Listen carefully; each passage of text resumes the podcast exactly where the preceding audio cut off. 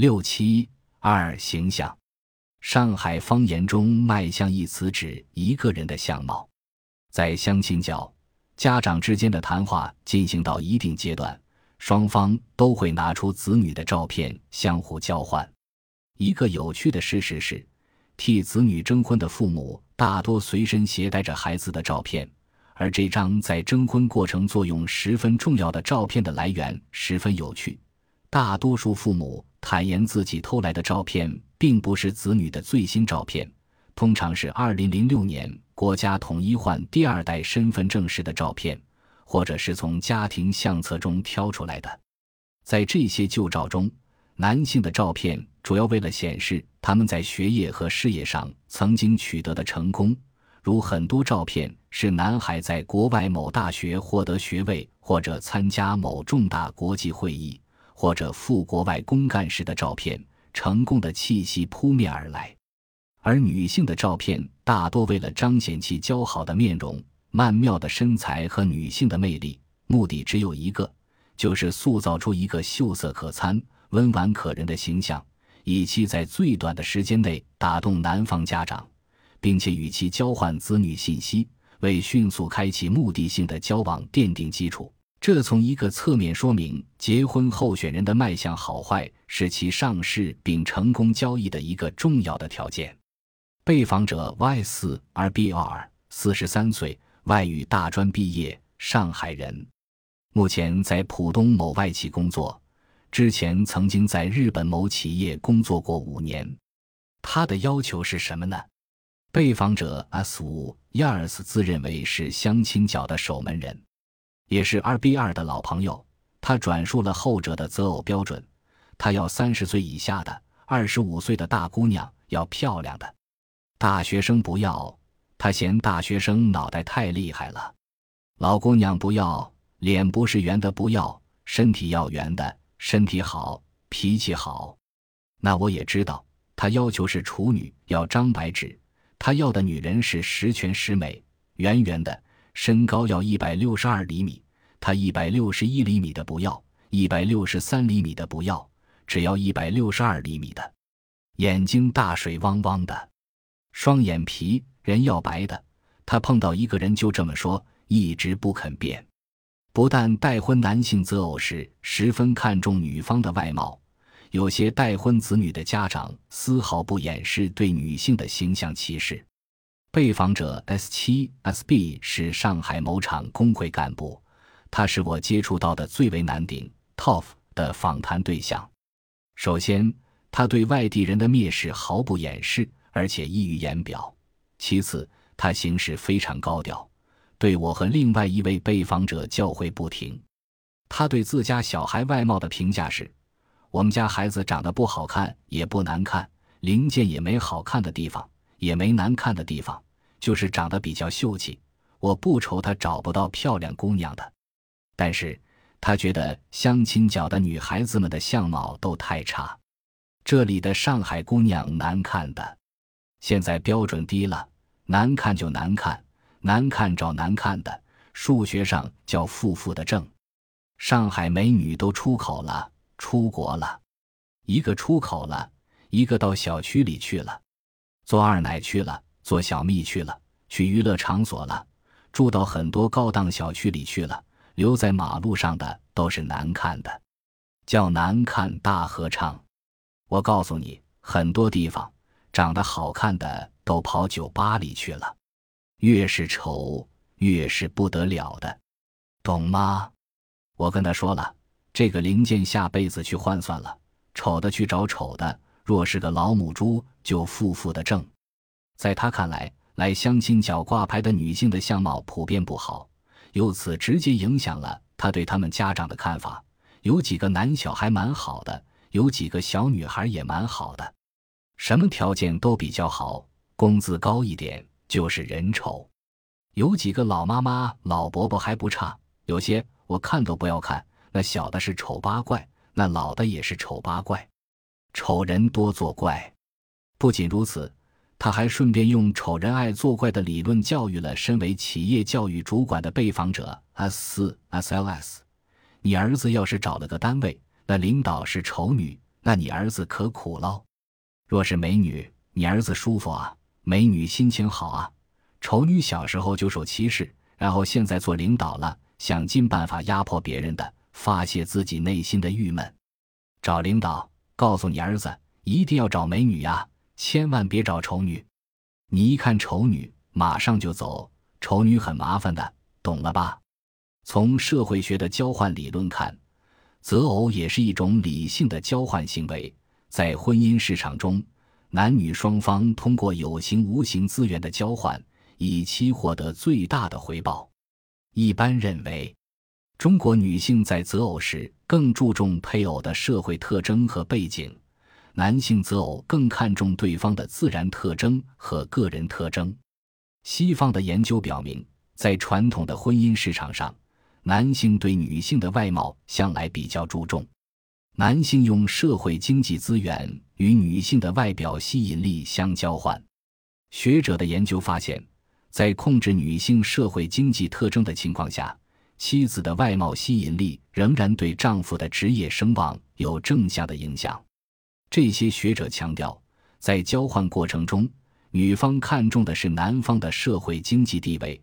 而男方则关注女方的容貌，有学者直截了当地把论文题目叫做“作为成功象征的男性和作为性对象的女性”。这种标准与中国存在的郎才、才、女貌的择偶标准相一致。然而，随着女性经济地位不断上升和社会发展空间的扩大，女性对男性的外貌要求也越来越高。被访者 S 三六 XLB 女，高中文化，五十六岁，退休前是上海某巴士公司职员。先生自己开办了一个汽修公司，生意兴旺，在宝山区有两套高档住房。女儿二十五岁，本科毕业，目前是上海某银行职员。被访者的女儿对于未来丈夫的要求只有一个：帅。我和我女儿出去。她的回头率很高的，她气质好，买衣服时人家都说身材老好的，随便穿什么衣服都好看。追她的人不要太多呀，但是她不喜欢，就是嫌长得不好看。长得好的都已经有女朋友了。我女儿很喜欢阳光的男生，喜欢好男儿钟凯，既阳光又沉稳的那种，因为她的愿望就是要帅，帅是第一选择，满足他就好了。由此，我们十分理解相貌不佳者在相亲角的尴尬地位。被访者 S 十四 YLS 的女儿今年三十六岁，大专文化，目前在某医院做护士。在相亲角，被访者 S 十四 YLS 属于资深家长，因为他从二零零五年开始就是这里的常客，而他的女儿在这里几乎没有任何优势，年龄、职业、相貌、学历都不占优势。而且他的女儿在穿着打扮上不花一点心思。我们女儿找对象困难啊，性格比较内向点，也不会打扮的，衣服很多，没一件是名牌的，每个月妆容也不变的，有什么办法呢？在很多家长的眼里，子女对自己外包装的注重程度，更是判断他们是否做好参加相亲和走人婚姻的心理准备的一个直接标志。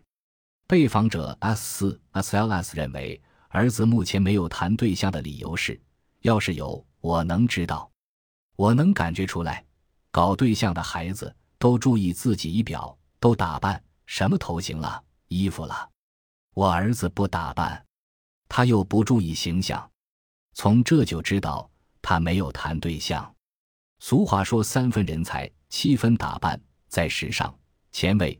雅皮当道的上海白领界，穿着打扮和化妆术似乎已经成为职业白领的必修课。在外貌这个自然条件既定的情况下，恰到好处的穿着与遮瑕章鱼的化妆，无疑能够提升女性婚姻候选人的第一印象。反之，由于首因效应，则会在很大程度上不利于他们在约会空间的自我展示和婚姻市场上的顺利发展。在此。我以交际测试中被访者 Y 九 JM 的案例，说明当下婚姻市场对女性择偶者的外貌和打扮方面的期待及其影响力。二零零八年四月十二日我邀请被访者 Y 八 WYY 和 Y 九 jm 们一同参加在外滩某酒吧举行的聚会，从而观察七十年代出生的大龄未婚女性在社交场合如何与心仪的男性进行第一次接触，同时了解男性对他们的第一印象。在电话邀请他们时，我简要介绍了参加聚会的人、聚会的地址和时间。我十分明确地告知他们，聚会的地点是酒吧，实际上是想侧面提醒他们注意穿着打扮。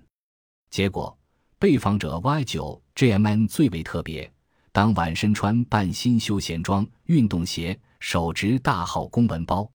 我仔细观察他进入酒吧后的神情，发现他对自己这身打扮并没有流露出一丝不恰当感。需要说明的是。我原先以为他这身打扮说明他对这类活动根本没有兴趣。实际上，通过聚会当中和他的谈话，表明他十分重视这次聚会。为了参加这个聚会，他下午特意向公司请了假。另外，因为他之前没有参加过此类聚会，所以特别希望借助这个场合，顺便结识一些优秀的外籍生意人，并寻求发展感情的机会。为此。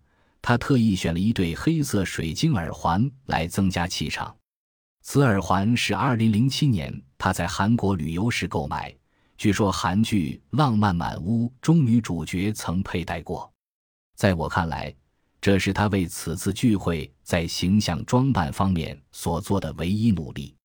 聚会期间，我介绍两位被访者给熟悉的校友，他们之间也有交流。从男性一方得到的反馈很有趣，他们提起被访者 Y 九 JMN，开口便是 The Office Lady，那位办公室女郎。我猜想这里也牵涉到另外一种游戏规则——着装规则。对于现代职场女性而言，假如存在两种穿衣法则，那么其一是穿衣为了成功，其二是穿衣为了吸引。着装是个体的制度化角色的扮演工具，而规则与相应的制度情境紧密相连。Dress for success，职业着装主要适用于办公室等工作场域；Dress for kill，魅力着装则指向非工作场域，个体彰显个性、表明品味、增强个人魅力。显然，精明干练的职业装出现在私人场合，或者优雅甜美的淑女装。或风情万种的熟女装出现在职场，都是对游戏规则的反动和颠覆，都会对游戏的参与者造成一定程度的损害，也会招致其他行动者的抵制。我认为，约会或参加聚会时，适当的注意仪表是对他人的尊重。对于处在择偶阶段的女性而言，合适的个人着装和妆容实际上能够代表个人的择偶意愿。